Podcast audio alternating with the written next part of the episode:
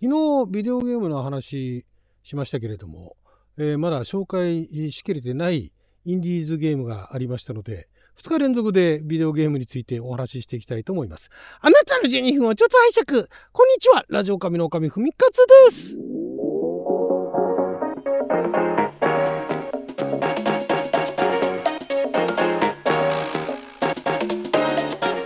今日は2024年2月14日水曜日6曜は大安でございます。バレンタインデーですよね。なんかもらいましたか？バレンタインデー、ま、今年も私は何もなかったですけれども、ま、バレンタインの話はいいですよ。あと、バンアレンタインの話もいいですよ。えー、ということで、えー、ビデオゲームのね、話、今回あの、インディーズに絞ってお話ししていきたいんですが、まあ、ゲームによっては、場合によっては、任天堂スイッチだとかね、あとは、最近あの、インディーズを取り上げる、ことをやり始めたプレイステーションでもプレイできるようになるかもしれないですし、Xbox でも、あるいは PC、他の PC、まあ、PC は PC で、もともとプレイできますけれども、Xbox でもプレイできるようになるかもしれないんですけれども、まあ、今後何で、リリースされるかっていうのはちょっと Steam Next Fest 上ではわからなかったんですが、まずですね、えー、こちらがね、もう発売日が決まっているものからですね、パシフィックドライブというね、これね、発表された時からすごい気になっていて、えー、ジャンルとしてはね、ドライビングサバイバルアドベンチャーって言って、えー、車に乗って、いわゆるサバイバルゲームって、あの、身一つでね、いろんな素材集めて家建てたりだとか、あ食料を集めたりだとか、飲み物集めたりだとかして、で、あの、敵と戦ってね、生き延びていくみたいな。そういうのが、まあ、すごいざっくりとあのサバイバルゲームっていうジャンルがあるわけですけれども、このゲームは車に乗って、ねえ車に乗りながら車に乗った一人称視に、まあ、たまに降りることあるんですけれどものサバイバルゲームっていうでそこだけでも面白いんですけどもこのあの舞台がこのねえっ、とオリンピック隔離ゾーンっていう、え、まあいわゆるあのゾーンですよ元はあのストーカーですよね。ストーカーってあのあれですよ。リアルなストーカーじゃなくて小説のストーカーね。あの路傍のピクニックって言われてた私の大好きなあのストラガツキ兄弟のね原作のストーカーっていうのがあれベースで、えーと、ストーカーっていうあのビデオゲームもあるんですけれどもで今度今年いよいよストーカー2がねリリース予定ではありますけれどもまああれはゾーンっていうね、えー、その不思議な。もともとのそのストーカー小説の方ではえー、もしかしたらそのゾーンなんでそのゾーンがあるのかっていうのは分かんないんだけどももしかしたら宇宙人がなんかピクニックで地球に立ち寄った時になんかそういういろんなものを残してねあのゴミとかもなんかそのままあの捨てないで回収しないでそのままあのどっか行っちゃったんじゃないのっていうなんか不思議なものがある場所なんですよ。それがゾーンと言われてるところで。でそこに端を発してゲームのストーカーだとかあとストーカーではない、えー、けれどもそのゾーンっていうね場所作ってあれだからチェルノブイリ原発のあの事故起こって以降それとあの結びつける あの流れもあったりとかしましたけれども。でこのゲームもそのゾーンっていう不思議なあの空間があっていわゆる超自然的な空間ででこれちゃんとあのあれなんですよ。その小説の路傍のピクニックストーカーみたいなあゾーンなんですね。ちゃんとそのゾーンになっていてでそれを車に乗って、えー、サバイブしていくっていうね。これ面白そうだなと思って。で映像ももうあるんですけどデモとかねプレイできるわけだから映像もあるんですがこれも面白そうなんですよね。ただまあこれあのリリースがあの2月の22日ともうもうじきリリースされるわけですけれどもちょっとこれね、えー、リリースされてやろうかどうかっていうのは悩ましいところですね。面白そうなんですけれどもこれやってしまうと。で、まあ、あのプロモーションスペシャルプロモーションで3月1日までねえー、10%オフの3060円でプレイできるということですごい気にはなってるんですけどもね。これあの他の人をプレイした動画を見てちょっと判断しようかなと。っていうのもさっきも言いましたようにそのゾーンをベースとしたねそのストーカーっていうゲームもあるんですけどもそのストーカー2が今年リリースされるんでゾーンはそっちで楽しめばいいかなというのがあって。ねもうただでさえ積みゲーたくさんあるのにまた新しいゲームをやってどうするってのがあって、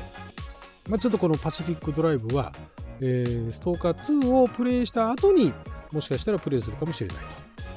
と。いうことで。これは他のあのコンソールにも移植されるんじゃないかなと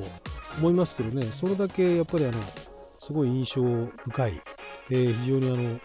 結構売れる売れるかどうかわかんないな。けど話題になりそうなゲームでしたね。はい。そして次がですねこれは発売日未定なんですが近日登場っていう、えー、言われているこのタイニーテリーズターボトリップっていうねこれがねこれね。なんて言えばいいかな。ちょっとしたあのオープンワールドなんだけどもそんなに広くない、まあ、だからその以前私もあのプレイしてすごいあの絶賛したあショートハイクっていうねあれもオープンワールドではあるんですがそんなに広くない空間で、えー、プレイする、まあ、オープンワールドアドベンチャーゲームなんですけどもこれがねすごい何て言うんでしょうね。なんかふざけてるんですね。何もかもふざけてるみたいな。だからもう主人公もなんかねすごい緩いキャラクターでただなんか自分探しの旅みたいな。車自分の夢は車に乗って宇宙に行くことだみたいな。わけのわかんないことを言ってるキャラクターが主人公なんですね。これがねもう絵もふざけて絵もすごい緩いんですよ。緩いんだけれどもちゃんと街とかもあってそれがねなんか面白そうだなっていうのがあってこれもちょっとねデモ版プレイ間に合わなかったゲームではあるんですがこれは値段によっては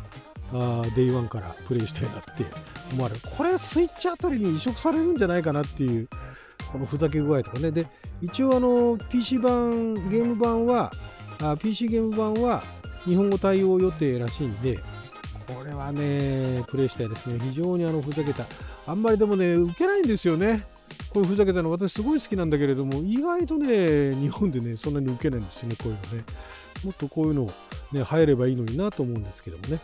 はい、えー、まあだ誰かあれかな？あのー、なんだ、VTuber の人とかがやったらまた話変わってくるのかな？ヒットするかもしれないですね。はい、そして次がですね、インディカっていうね、これがね、これなんだろう、アドベンチャーゲームっちゃアドベンチャーゲームなのかな？めっちゃリアルなんですよ。映像めっちゃリアルで、えー、19世紀末の宗教的ビジョンと厳しい現実が衝突する異次元空間のロシアを舞台にしたストーリー重視の三人称視点ゲームというね。これがねホラーではないんだけれどもちょっとホラー味があるって思ってしまうぐらいのなんかビジュアルでめっちゃリアルなんですよ。出てくる人間とかもめっちゃリアルなんだけどまあただ動きとかなんとかがね、まあ、ゲームっぽいんで、まあ、これはゲームだなってすぐ分かるんですがなんかねすごい暗い暗いというかあのすごい寒そうなところでなんか探していくんですね。あの主人公のインディカっていうあの女性となんか修道修道女みたいなね女性とあとなんかあの傷を負ったおっさんみたいなのが一緒に行くんですね若き修道女が悪魔サタンという一風変わった仲間と共に自分探しのためこれも自分探しなんですね うんとても自分探しには見えないんだけどなかなかね面白そうでこれプレイしてる動画見ましたけどもいやなかなかユニークなねえー、これはこれはちょっとね自分で買ってプレイはしなくて誰かがプレイしてるの見ようかなっていう、そんなタイプのゲームですね。非常にあのなかなかユニークな感じのインディインディーズゲームでしたね。はい。そして、えー、次がですね、チルドレン・オブ・ザ・サンという、これはね、アクションゲームなんですが、えー、激しい怒りを一発の銃弾に込め、弾道をたどって次々に敵を倒していくパズルシューターゲームと。で、えー、闇をかき分け凶悪なカルト教団を追う少女。人生を破滅に導いた者たちへの復讐劇がここに始まると。まあだからそのある少女が、えー、まあ復讐に立ち上がってでまあスナイパーライフルみたいなものでその教団カルト教団をどんどんあの倒していくんですけれどもこれ面白いのがパズルシューターって言ってるだけあって撃つじゃないですか。弾バーンって撃って普通だったらその一発でね当たるとか、まあ、場合によっては貫通して2人貫通するとかってのあるかもしれないですけどバーンって打って人に当たったらそこから次の人全然違うところにいても方向を変えてバーンってそのまま、あのー、打つことそのまま弾が飛んでいく、まあ、だから長弾って言っていいのかどうか分かるんですけども弾がねあのそっちに飛んでいくんですよただあのその次のところの狙いが時間内に定まらないと失敗ってことになるんですけれどもそうやってそこにいる連中を一発の銃弾で、えー、パズルみたいに次々とその狙ってって当てていくっていうね、まあ、口で言うとなんかすごい簡単そうなんですけどこれねプレイしてる動画あるんで、えー、実は見ていただきたいんです。非常に面白い。普通のだからあのスナイパーゲーかなと思いきや、えー、結構パズル要素があると。でグラフィックもねなかなか独特でねこれは非常にこれはやってみたい。これはやってみたいけれどもこれはねえっ、ー、といつ発売されるかちょっと未定らしいですね。今年多分年内発売予定らしいんですがちょっと具体的にはいつかはわからないとこれは面白そうこれは PC だけじゃないかな。他のゲームでは、まあ、スイッチでも移植できそうな感じではありますけれども、まあ、でもスイッチでこういうのはあんまりないかなという感じのね、非常にこのチュールドレン・オブ・ザ・サンというゲーム、面白そうです。そして、えー、最後ですね、フォロー・ザ・ミーニングという、これがね、また独特なあの手書きの絵みたいなところで、えーと、病院と医師たちの高まる影響力に脅威を感じる人々が住む奇妙な街を舞台にしたポイントクリックのパズルアドベンチャーゲームと、えー、探偵ポール・トリルビーと一緒にこの危機を解決しましょうっていう、まあ、いわゆるミステリー系のパズルアドベンチャーポイントクリックですよね。いわゆるだからその画面上にいろんなところをクリックしてで、え、ヒントを